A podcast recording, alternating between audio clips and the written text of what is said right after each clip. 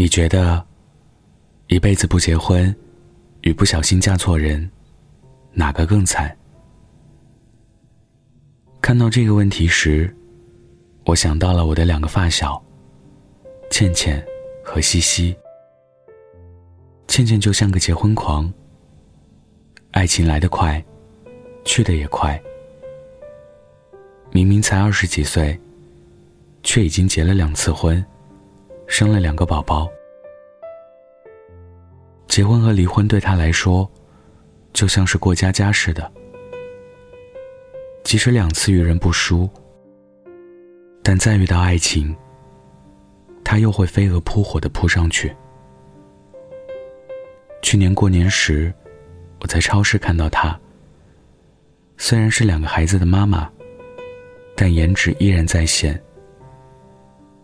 我满脸狐疑的盯了她老半天，才确定，眼前这个嗓门粗犷的中年妇女，是小时候被老师叫起来回答问题，都会脸红的女孩。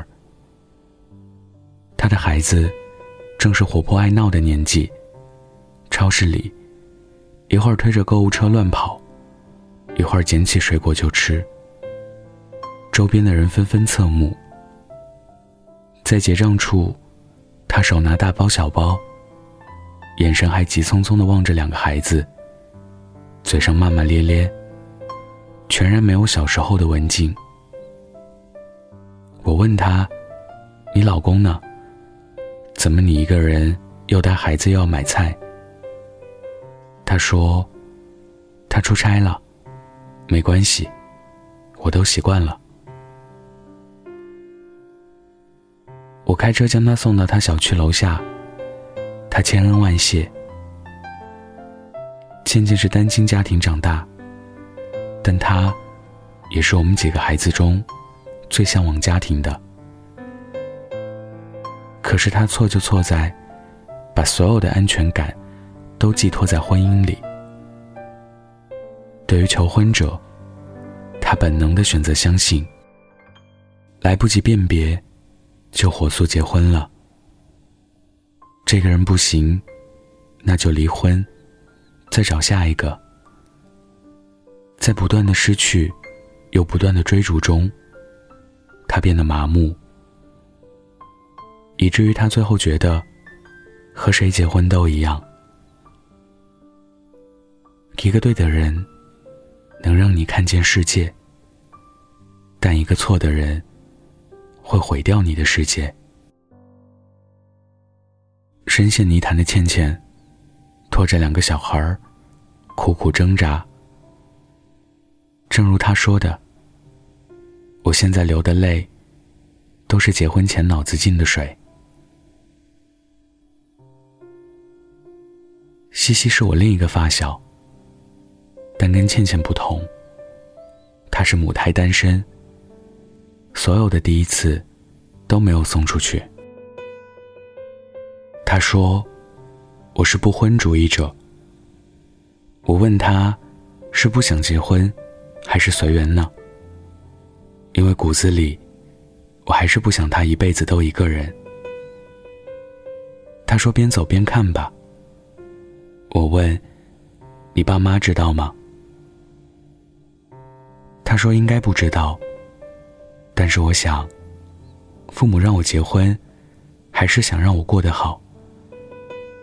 只要他们看到我一个人，依然能把日子过得热气腾腾，他们就无话可说了吧。说真的，西西是我认识的人中，挺独特的一个姑娘。因为西西从小就知道，自己要什么。高考报志愿。是选择了播音主持。大学每个假期，都选择去电台实习，还成了某读书号的主播。靠着全额奖学金和兼职收入，他大学期间就实现了经济独立。去省台工作一年后，他考取了中国传媒大学，拿到了普通话一级甲等的证。现在的他。一边朝九晚五，一边浪迹天涯。他说：“婚姻于他而言，不是归宿，而是可有可无。我想，就像我们允许有人不喜欢香菜，允许有人不喜欢榴莲一样，我们也该允许有人不喜欢婚姻。想起网上一个段子，是这么说的：如果到了平均婚龄，就该结婚。那是不是就像到了平均寿命，就要去死？一辈子不结婚，充其量就是老来一个人。但是嫁错人，你会彻底失去对生活的信心。其实，无论你结婚还是不结婚，都是为了活得更好。哪个状态更舒服，就选择哪个状态。蔡康永曾经说过：“不要把爱情当成生命，缺了它，你可能会死。要把爱情当成礼物，有的话是锦上添花，没有也无伤大雅。我想，这才是对婚姻。”最大的尊重。今天的故事就到这儿。想要故事文字版，可以关注微信公众号“北太晚安”。晚安，记得盖好被子。再没有谁的脸色需要照顾，也没有谁的难题需要应付。一个人睡着，或睡不着。喜欢看书，就看到日出。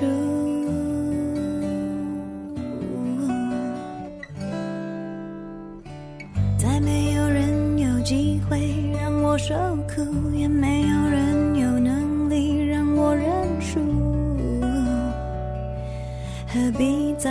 谁一起诉苦？各自忙碌有什么好处？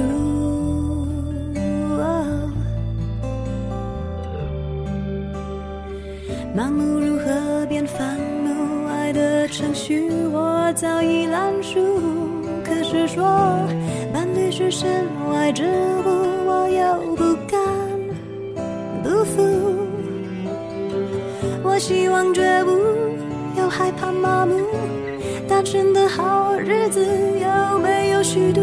再完美的孤独，算不算美中不足？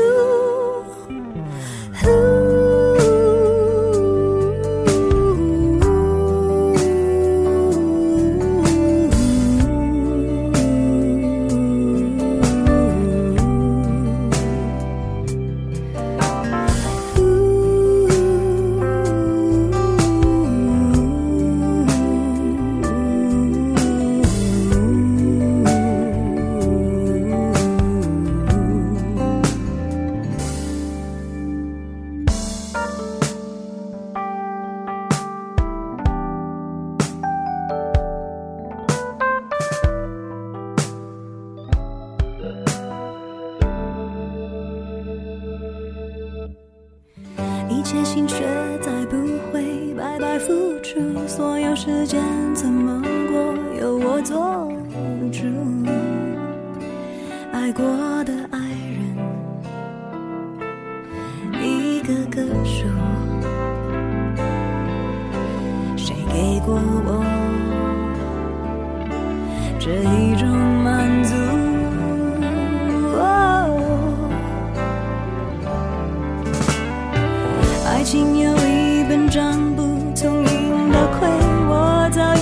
书，可是说伴侣是身外之物，我又不甘不服。我希望觉悟，又害怕麻木，单身的好。